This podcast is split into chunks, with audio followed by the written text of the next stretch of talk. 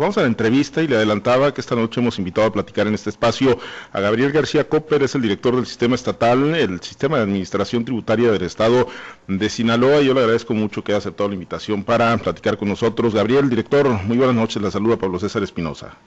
¿Cómo estás, Pablo César? Muchas gracias por la invitación que me hacen para estar contigo en tu programa. Buenas noches. Muchas gracias, eh, Gabriel, director. Pues bueno, temas de impuestos, ¿no? Ha habido pues muchas facilidades, programas, pero en general pues siempre se trata de un tema tabú del que pues siempre los contribuyentes aprietan el cuerpo, ¿no? Cuando hay que cumplir con obligaciones fiscales. ¿Cómo, está el comportamiento en términos generales del sinaloense en el cumplimiento de sus obligaciones, Gabriel? Bueno, el año pasado tuvimos un año complicado, 2020, por el tema de la contingencia sanitaria. Eso nos puso a nosotros en una situación que el rezago aumentó. Por eso, gobierno del Estado, lanzamos el programa de descuentos y subsidios. El año pasado terminamos noviembre y diciembre con un programa del buen mes que abarcó, o buen fin, los dos meses. Todo noviembre y diciembre tuvimos una recaudación por los derechos vehiculares por 264 millones de pesos, pero fue un subsidio o descuentos que se dieron por 213 millones de pesos. Íbamos muy a la par lo recaudado con lo, con lo que se estaba prácticamente descontando, ahorrando directamente del bolsillo de los sinaloenses. Pero también fueron más de 165 mil beneficiados en este programa, que fueron ya sea por tenencia, calcomanía, altas, bajas, cambios de propietarios, licencias de conducir. Y eso nos permitió a nosotros abatir el rezago de un 45 un 32%. También empezamos este año muy lentos, el mes de enero fue un mes muy complicado, el primer mes de enero ya con pandemia completo. Por eso febrero y marzo, por primera vez en lo que va de esta administración, se lanzó un programa de descuentos que incluye el 75% en multas, honorarios y gastos, 25% en licencias de conducir 30% en cambio de propietario y 40% en canje de placas. Lo que queremos es abatir el rezago del 2020 para atrás para que estén los sinaloenses en una posición de poder pagar el 2021 antes que venza, que es el 31 de marzo. Para, obviamente, pues para, para aprovechar unos descuentos y eh, se tiene que pagar, se tiene, tiene que liquidar pues el pendiente que, que vienen arrastrando los contribuyentes, director. Sí, así es se, trata de que se pongan al corriente para que el 2021 ya... Pero es la primera vez que, que, se aplica este programa de descuentos en febrero y marzo. Normalmente esto es, había una prórroga y luego final de año pudiera haber el programa como el del buen, el del buen fin que tuvimos, dos meses. Entonces ahora lo que queremos es abatir este rezago. Y también comentar del comportamiento, ya en lo que se refiere a los impuestos estatales, el impuesto sobre nómina a pesar de haber tenido un año complicado, en donde hubo menos gente empadronada que pagaban las empresas, porque hubo menos trabajadores, hubo despido, porque hubo empresas que cerraron varias. Entonces, aún así tuvimos un aumento en el impuesto sobre nómina del 6.2%, porque esto significó que aumentáramos nosotros la base gravable. En diciembre del 2019 fuimos a Congreso del Estado aquí en donde modificamos y aumentamos esta base grabable, en donde podemos de alguna manera los que estaban bajo el régimen de, outsourcing no estaban pagando este impuesto, hoy ya lo hacen. El impuesto sobre al hospedaje es el que cayó 35% el año pasado.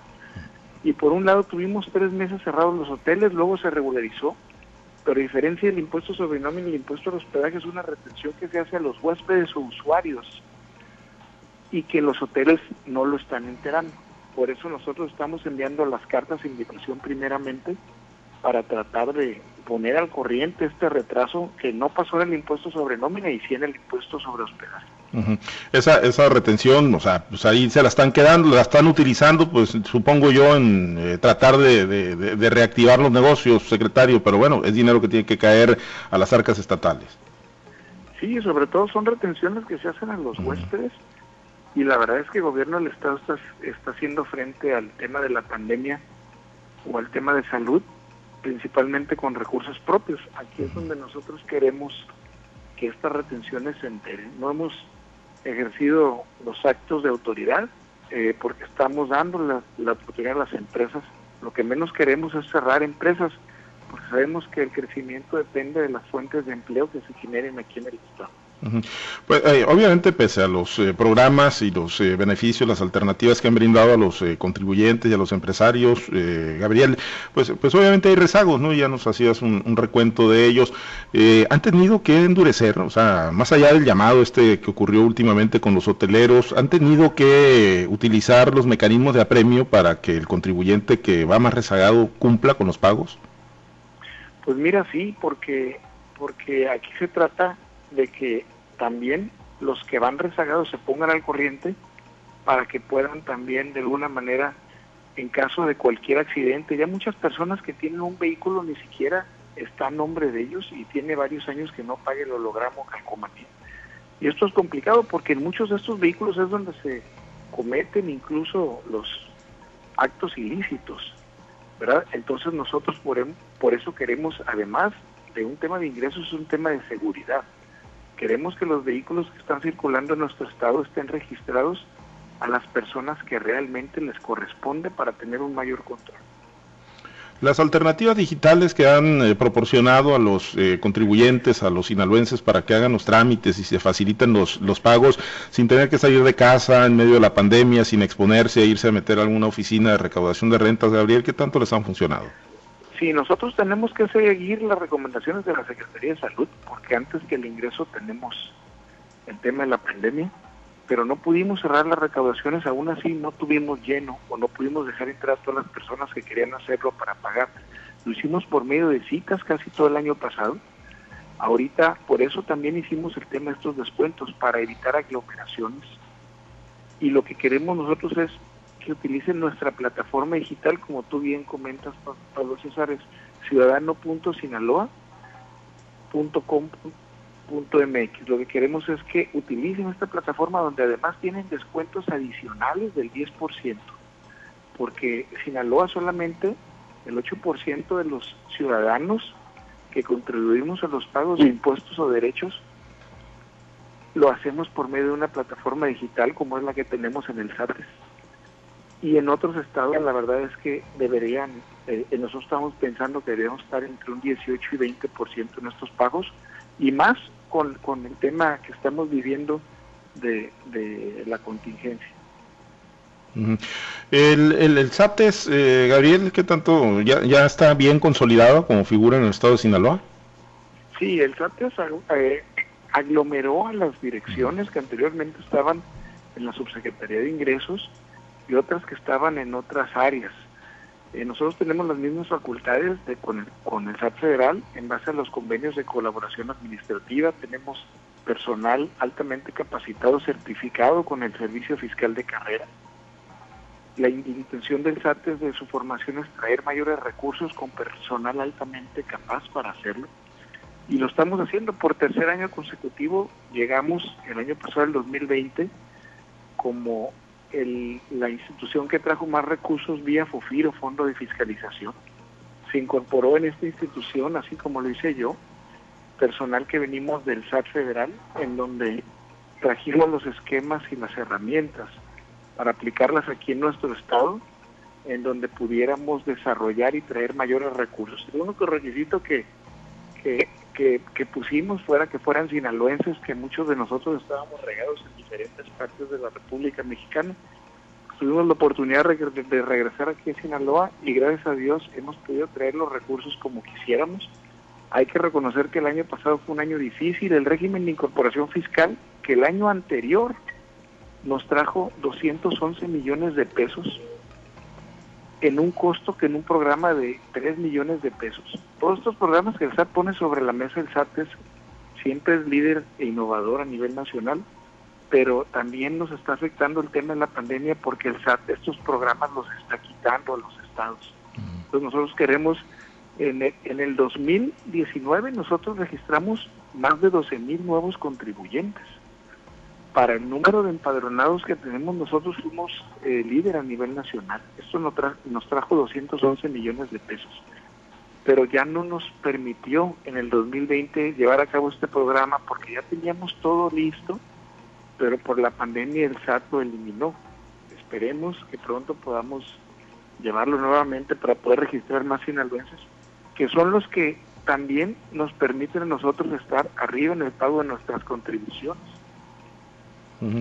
Eh, Gabriel, eh, en el caso del manejo de efectivo, que pues ya tengo entendido, pues tiene tiempo que no se utiliza, ¿no? Al interior de las oficinas de recaudación de rentas en aras de un manejo más transparente, eh, ir erradicando los actos de corrupción, ¿se, ha podido eficientar esto y, obviamente bajar pues la tentación, ¿no? Que ciertamente digo, sin decir que son malos empleados, porque no lo son, quizá pues hay algunas excepciones, pero la mayoría son muy buenos empleados, pero sí quitar esa tentación de tajo del manejo de efectivo al interior de las oficinas? Si ya no lo manejamos, como tú puedes ver, todas las oficinas de recaudación de rentas, colecturías de rentas y módulos, nosotros eliminamos el pago en efectivo. Eh, a las personas se les dan un recibo para que lo hagan ellos directamente en cualquier tienda de autoservicio o institución bancaria. Y ahí puedes emitir tu recibo preelaborado y hacerlo o directamente en nuestro portal ciudadano.sinaloa.gov.mx. Nosotros, las oficinas se remodelaron y como pueden ver, principalmente en recaudación de rentas, se le dio el mismo giro en todo el estado para tratar de cambiar lo que era una oficina de recaudación a lo que anteriormente era. Y nos ha dado un buen resultado, las vemos con menos gente, menos aglomeraciones, siempre hay retos por hacer, siempre hay fallas que también están saliendo día a día, pero, pero seguramente se van a ir corrigiendo también. Eh, por ejemplo, y prediales rústicos, ¿cómo andan? Eh, pues eh, los pagos también son a través de retenciones, ¿no? Que se, que se aplican en las bodegas a los productores y que se las enteran a ustedes. Y ustedes a la vez se las enteran a los municipios. Gabriel, ¿cómo anda la, coordinación, la relación? Ustedes pues han ofrecido la alternativa incluso de entrar a cobrar impuesto predial urbano en aquellos municipios donde hay mayores rezagos. ¿Se, se han podido concretar esquemas de trabajo y de coordinación con los ayuntamientos? Sí, en el tema primero, en el predial rústico, que es el impuesto que tenemos a la comercialización de la agricultura, y como bien comentas, se retiene en donde los productores entregan, en este caso las cosechas, y ahí es donde tienen que, los acopiadores tienen que pagarlo. Muchas veces no lo hacen. El gobierno del Estado y SATES se encarga de este cobro y lo regresa esto íntegramente a los ayuntamientos. En el tema del predial urbano, como también comentas, Hemos puesto en SATE sobre la mesa la posibilidad de llevar a cabo los convenios para cobro de predial urbano.